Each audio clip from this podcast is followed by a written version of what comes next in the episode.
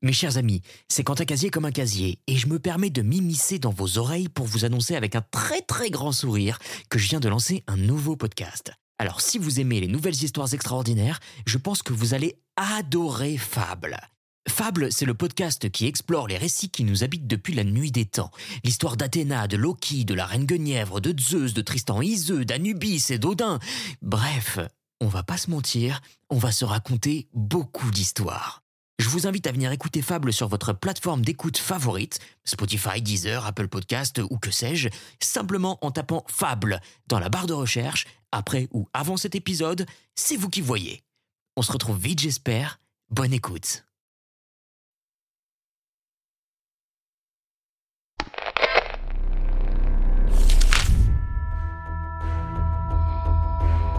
Bienvenue dans les nouvelles histoires extraordinaires. J'espère que vous allez bien. Il se passe donc des choses bien étranges dans ce manoir. L'un devient fou par l'opium, l'une se meurt et tout semble être aspiré par cette terrible maladie qui la ronge. vous allez quand même avoir la chance de croiser le sourire de Bérénice. Celui-ci a, je crois d'ailleurs, marqué tout un pan de la littérature et beaucoup s'en souviennent encore. Il me semble que nous nous étions arrêtés juste avant de faire sa connaissance. Et je pense sincèrement que vous ne serez pas déçus. Sans plus attendre, c'est parti pour le second épisode de Bérénice, d'après l'œuvre originale d'Edgar Allan Poe, traduite par Charles Baudelaire.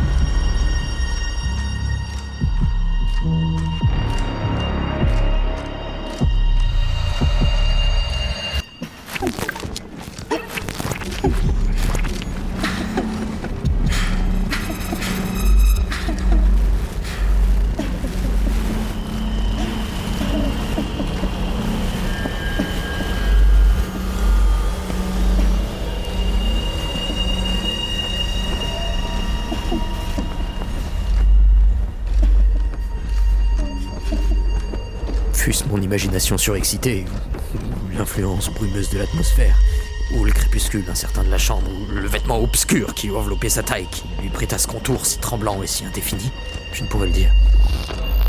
Peut-être avait-elle grandi depuis sa maladie. Elle ne dit pas un mot.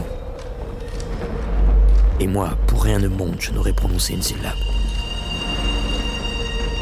Un frisson de glace parcourut mon corps. Une sensation d'insupportable angoisse m'oppressait. Une dévorante curiosité pénétrait mon âme.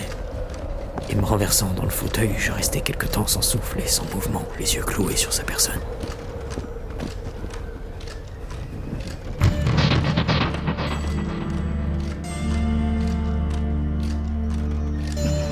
Hélas, son amaigrissement était excessif vestige de l'être primitif n'avait survécu et ne s'était réfugié dans un seul contour.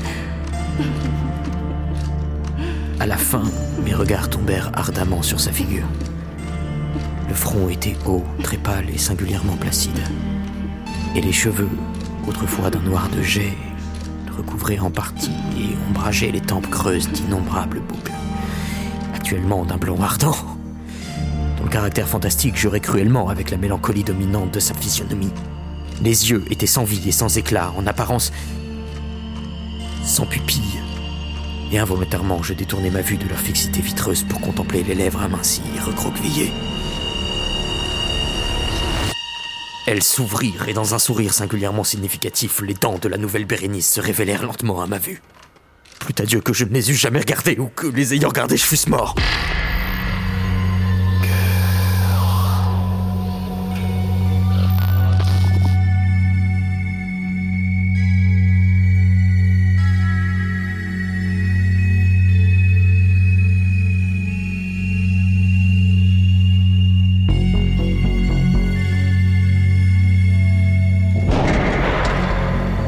Porte se fermant me troubla et levant les yeux, je vis que ma cousine avait quitté la chambre. Mais la chambre dérangée de mon cerveau, le spectre blanc et terrible de ses dents ne l'avait pas quitté et n'en voulait pas sortir. Pas une piqûre sur leur surface, pas une nuance dans leur émail, pas une pointe sur leurs arêtes que ce passager sourire n'ait suffi à imprimer dans ma mémoire. Je les vis même alors plus distinctement que je ne les avais vus tout à l'heure. Les dents Les dents Elles étaient là, et puis là, et partout Visibles, palpables devant moi, longues, étroites et excessivement blanches, avec les lèvres pâles se tordant autour, affreusement distendues comme elles étaient naguère. Alors arriva la pleine furie de ma monomanie et je luttai en vain contre son irrésistible et étrange influence. Dans le nombre infini des objets du monde extérieur, je n'avais de pensée que pour les dents. J'éprouvais à leur endroit un désir frénétique. Tous les autres sujets, tous les intérêts divers furent absorbés dans cette unique contemplation. Elle elle seule était présente à l'œil de mon esprit et leur individualité exclusive devint l'essence de ma vie intellectuelle. Je les regardais dans tous les jours, je les tournais dans tous les sens, j'étudiais leur caractère. J'observais leurs marques particulières. Je méditais sur leur conformation.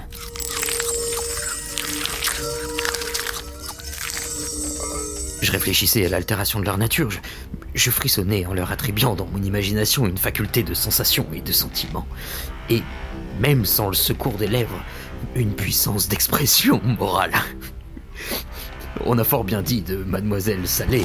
Mais à La Rochelle, le 17 avril 1709, et morte à Paris le 27 juillet 1756, est une danseuse française qui, la première, a tenté d'exprimer des sentiments vraisemblables par des gestes et une mimique sensible. Que tous ces pas étaient des sentiments, et de Bérénice, je croyais plus sérieusement que toutes ses dents étaient des idées. des idées. Oh. Voilà la pensée absurde qui m'est perdue. Des idées.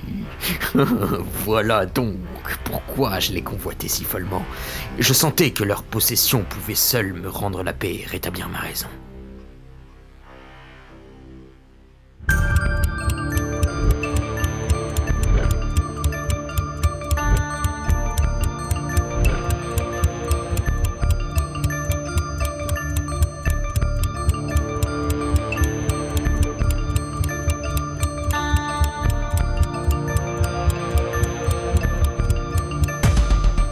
Et le soir descendit ainsi sur moi, et les ténèbres vinrent, s'installèrent et puis s'en allèrent.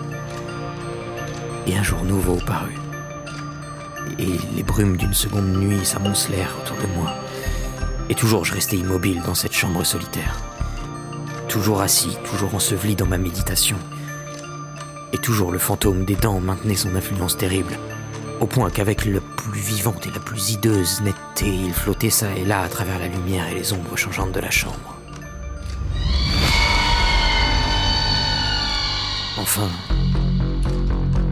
au milieu de mes rêves, éclata un grand cri d'horreur et d'épouvante auquel succéda après une pause. Un bruit de voix désolée entrecoupé par de sourds gémissements de douleur ou de deuil. Je me levai et, ouvrant une des portes de la bibliothèque, je trouvai dans l'antichambre une domestique tout en larmes. Qui me dit que Bérénice n'existait plus. Elle avait été prise d'épilepsie dans la matinée et maintenant, à la tombée de la nuit, la fosse attendait sa future habitante et tous les préparatifs de l'ensevelissement étaient terminés. Le cœur plein d'angoisse et oppressé par la crainte, je me dirigeais avec répugnance vers la chambre à coucher de la défunte.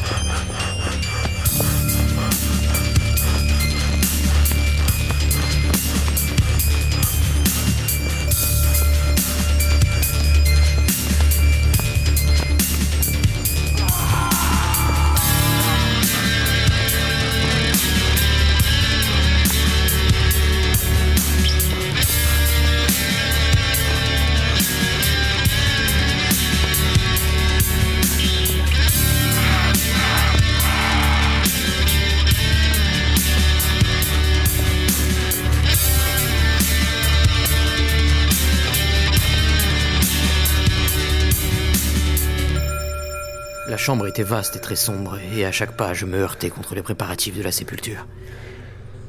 Les rideaux du lit, me dit un domestique, étaient fermés sur la bière. Coffre de bois de forme oblongue où l'on enferme un mort? Un cercueil. Et dans cette bière, ajouta-t-il la voix basse, gisait tout ce qui restait de Bérénice.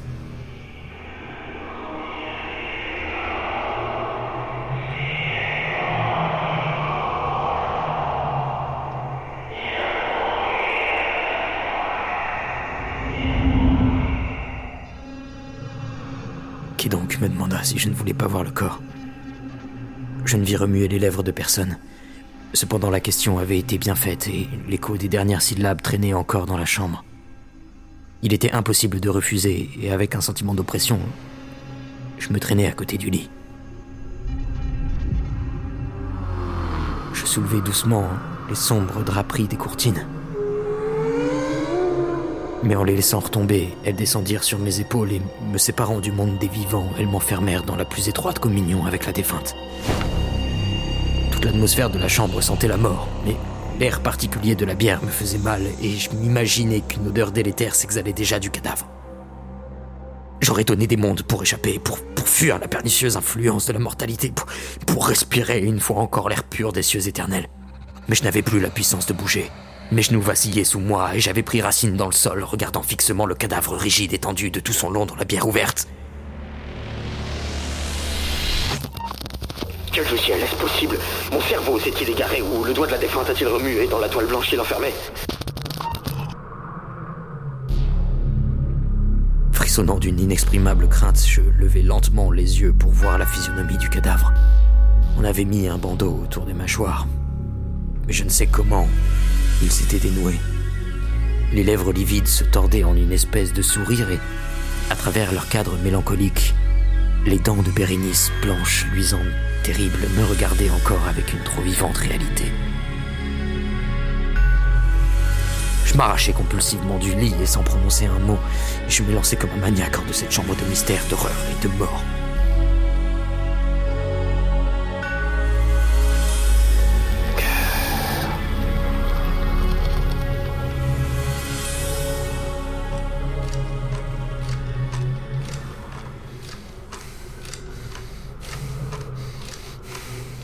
Je me retrouvais dans la bibliothèque. J'étais assis, j'étais seul. Il me semblait que je sortais d'un rêve confus et agité. Je m'aperçus qu'il était minuit et j'avais bien pris mes précautions pour que Bérénice fût enterrée après le coucher du soleil. Mais je n'ai pas gardé une intelligence bien positive ni bien définie de ce qui s'est passé durant ce lugubre intervalle. Cependant, ma mémoire était pleine d'horreur. Horreur d'autant plus horrible qu'elle n'était plus vague. D'une terreur que son ambiguïté rendait plus terrible. C'était comme une page effrayante du registre de mon existence, écrite tout entière avec des souvenirs obscurs, hideux et inintelligibles. Je m'efforçais de les déchiffrer, mais en vain. De temps à autre, cependant, semblable à l'âme d'un son envolé, un cri grêle et perçant, une voix de femme semblait teinter dans mes oreilles. J'avais accompli quelque chose. Mais qu'était-ce donc? Qu'était-ce donc? J'avais accompli quelque chose. Mais qu'était-ce donc? Qu'était-ce donc? J'avais accompli quelque chose. Mais qu'était-ce donc? Qu'était-ce donc? J'avais accompli quelque chose, mais, mais qu'était-ce donc?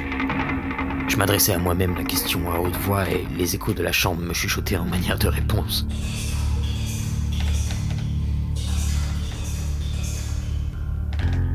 La table à côté de moi brûlait une lampe, et auprès était une petite boîte d'ébène. Ce n'était pas une boîte d'un style remarquable, et je l'avais déjà vue fréquemment car elle appartenait au médecin de la famille. Mais comment était-elle venue là, sur ma table? Et pourquoi frissonnais-je en la regardant? C'était là des choses qui ne valaient pas la peine d'y prendre garde, mais mes yeux tombèrent à la fin sur les pages ouvertes d'un livre et sur une phrase soulignée. C'étaient les mots singuliers mais fort simples du poète Ibn Sayyad. Tikebant, mi sudales, si sepulcrum amcae visitarem, curas meas aliquantulum forelevatas.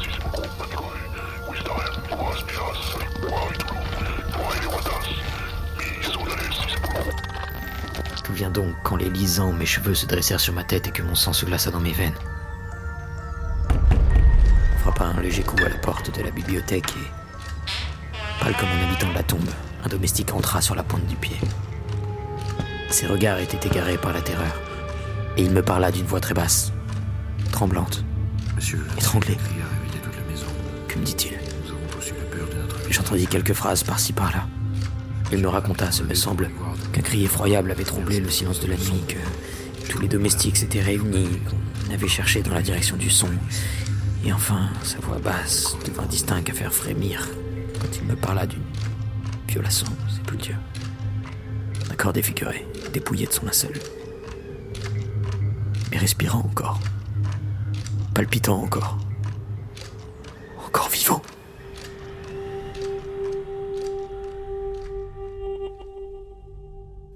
Il regarda mes vêtements. Ils étaient grumeleux de boue et de sang. Sans dire un mot, il me prit doucement par la main. Elle portait des stigmates d'ongles humains.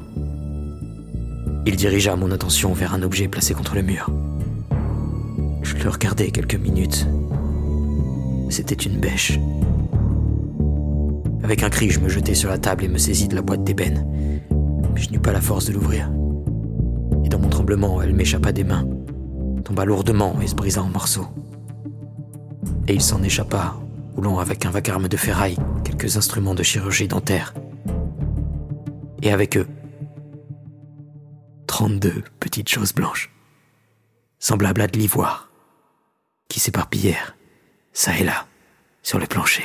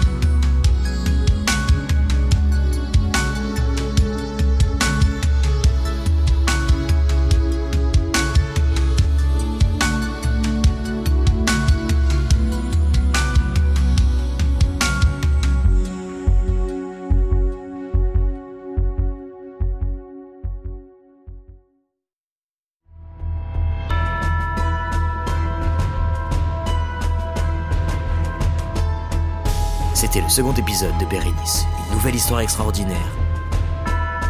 Réalisation, mixage et voix Quentin Casier.